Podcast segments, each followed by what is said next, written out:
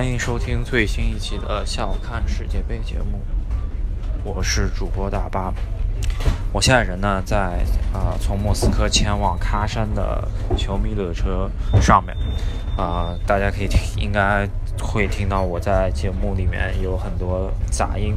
请大家见谅一下，因为毕竟这个环境能够录录音已经不错了，我尽量做到能够啊把声音说清楚，让大家听明白。为什么呢？我一定要赶录一集啊，关于马上就要进行的啊世界杯八强战的比赛。对于我个人而言的一些感受，因为世界杯也踢到八强，还有八场比赛，踢完之后，很多我们关注我们朋友，可能就再也这四年内可能不会再跟足足球做接触了。这个时候呢，我也是想跟大家好好安利一下，呃，足球呢其实不止世界杯，在这四年间还是有很多很多值得令。不止球迷了，大家呃，作为一个普通爱好者，也是能够去欣赏的比赛。我也只会挑一些比较重要的比赛给大家描述一下，希望能够啊，在世界杯后也能追听我们节目，啊，能够啊一样对我们进行支持。我们也会对世界杯之后各种比赛进行预测，以及啊赛后评论。好。啊，言归正传啊，我呃，首先呢，我明天我前往是喀山进行的巴西对比利时的比赛，可能逼抢之前录的那一集呢，啊，讲的是赫兹基大帝的历史啊，可能偏调侃些。今今天我这期节目的调子呢，可能要往更深沉的方向走，因为可能呃涉及到我个人对于世界杯对于巴西队的一些经历吧。啊，我第一次看完整的世界杯应该是零二年，九八年我看了决赛，但是那个时候确实记忆不深刻了，也没有那么理解足球。零二年那一届我真的是从头至尾看得很清楚，因为零一年的预选赛中间中国队打进世界杯，那个时候我也是非常激动。中国队跟巴西队一组，我个人呢因为各种原因吧，身世原因，跟巴西这个国家真的是有千丝万缕的联系。所以说我当时就选择了巴西队作为自己的主队去支持，在零二年的世界杯。那巴西队七场封神，罗纳尔多拿到金靴，然后最后决赛能够轻取德国，夺得大力神杯。在这之后，零六年巴西队的阵容只有变得更强，阵中没记错的话是零三年美洲杯踢出来的阿德里亚诺。啊，能够加入到原来的罗纳尔多、罗纳尔迪尼奥以及卡卡，呃，等于说这两年在 AC 米兰踢出来的一个年轻球员，嗯，当时零二年是带去了，但是没有让他上场，但是他也是拿到过大力神杯的一个球员，虽然他没上场，呃，在零六年的时候，当时。巴西的这套阵容史称“梦幻四重奏”啊，在啊小组赛是砍瓜切赛三场全胜，但是我印象很深刻就是，呃，在十六强三比零轻取加纳之后，在八强遇到了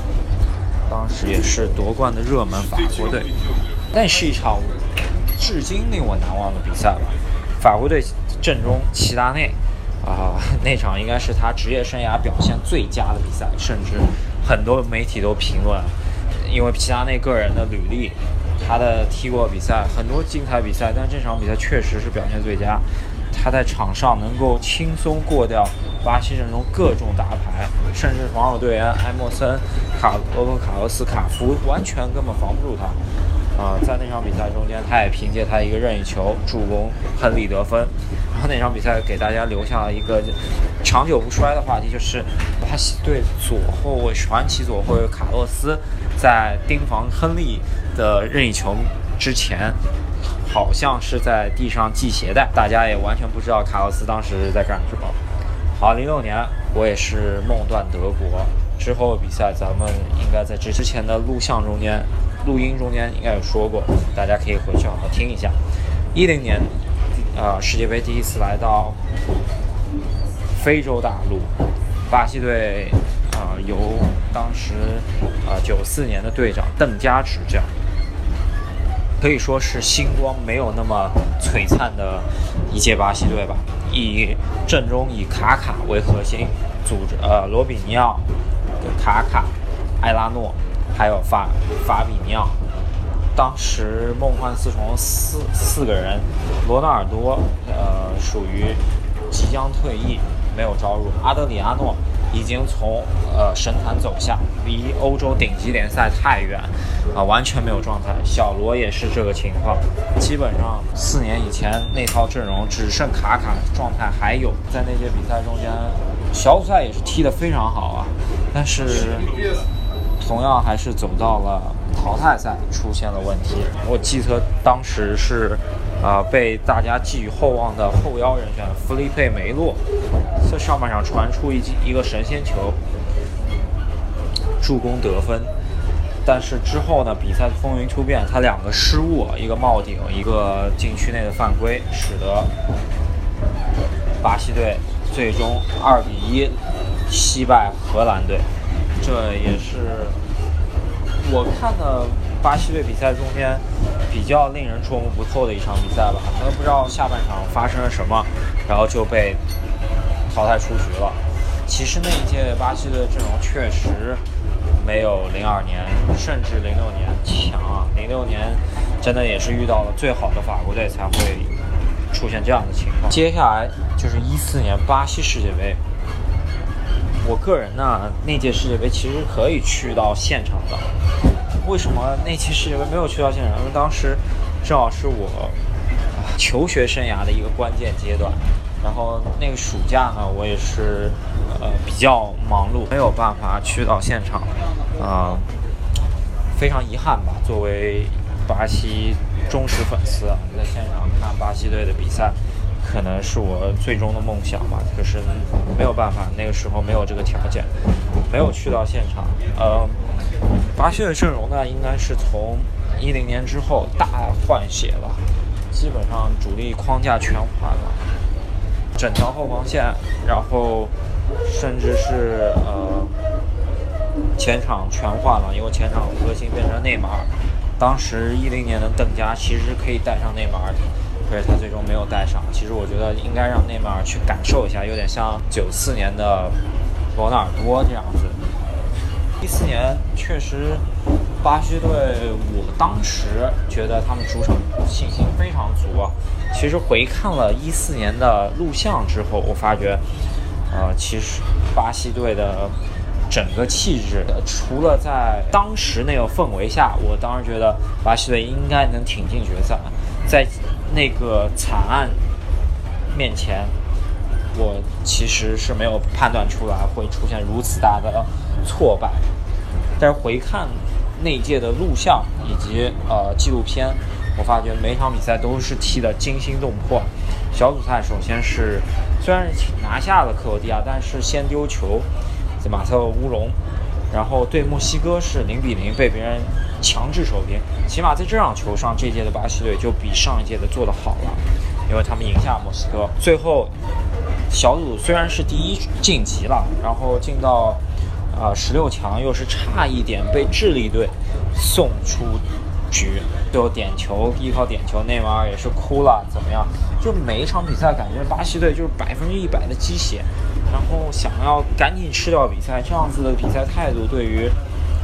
当时的巴西队那些那些球星来说是做不到的，因为他们的实力还没有到。接下来是呃，在十八强对阵哥伦比亚，呃，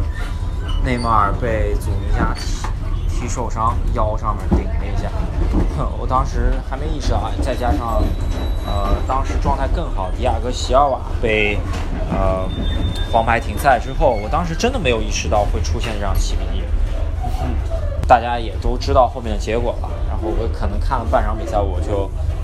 非常伤心的去关掉睡觉，不知道发生了什么，当时人整个都是懵逼的状态。个人想去现场去看巴西队的另一个经历，就是二零一六年那个夏天，呃，百年美洲杯。当时我买的票是纽约，在纽约，巴西那个小组，小组第一对阵啊，另外隔壁组小组第二的比赛，我当时信心很足啊。当时又换回邓加执教，啊，我觉得巴西队应该能小组第一出线。最终是没想到他是被秘鲁做出局了，直接就小组第三出局了。然后当时看的是秘鲁对阵哥伦比亚的那场比赛，投票已经买了，就当去娱乐看了一下，啊，非常意外的，可能有美洲杯的。重视程度也没那么大。然后赛后，在小组惨遭淘汰之后，啊，巴西走上正轨了。呃，首先是把邓加换掉，换成了奴隶型的蒂特。在这一比赛开始前呢，蒂特也是给全体巴西人民写了一封信。这个传统应该是从零二年啊斯科拉里开始就已经有的了。呃，主帅都会对全国人民写一个亲笔信，然后啊，每一次巴西队都会自己出跟耐克合作出一个。官方的呃，类似于打气世界杯的广告啊，今年的广告我看了以后也是非常燃的，因为呃，因为我个人是去过巴西这个国家，足球对于巴西这个国家，世界杯对于巴西这个国家，在人们心目中的地位肯定是完全不能比较的。巴西足球在经历了上一次的七比，需要这一届唯有独冠去抚平他的创伤。好了，那明天的比赛呢？我也会在现场见证啊，就是对阵比利时，不是一场特别轻松的比赛。比利时可能来说是这八年来进步最大最大的一支球队。今天的对于比赛的预测呢，还是老规矩，我是不会对巴西队的比赛进行任何比分上的预判以及胜平负的预判啊，我只是说希望大家啊，巴西能够加油，比利时。也能够加油，给大家奉献，给我奉献一场经典的，我能够在呃现场见证的一场历史性的比赛吧。我非常期待，我现在的心情难以言表，真的是，可能今天晚上睡醒，我马上就要见到巴西了，我这种感觉的真的是已经没法用语言来形容了。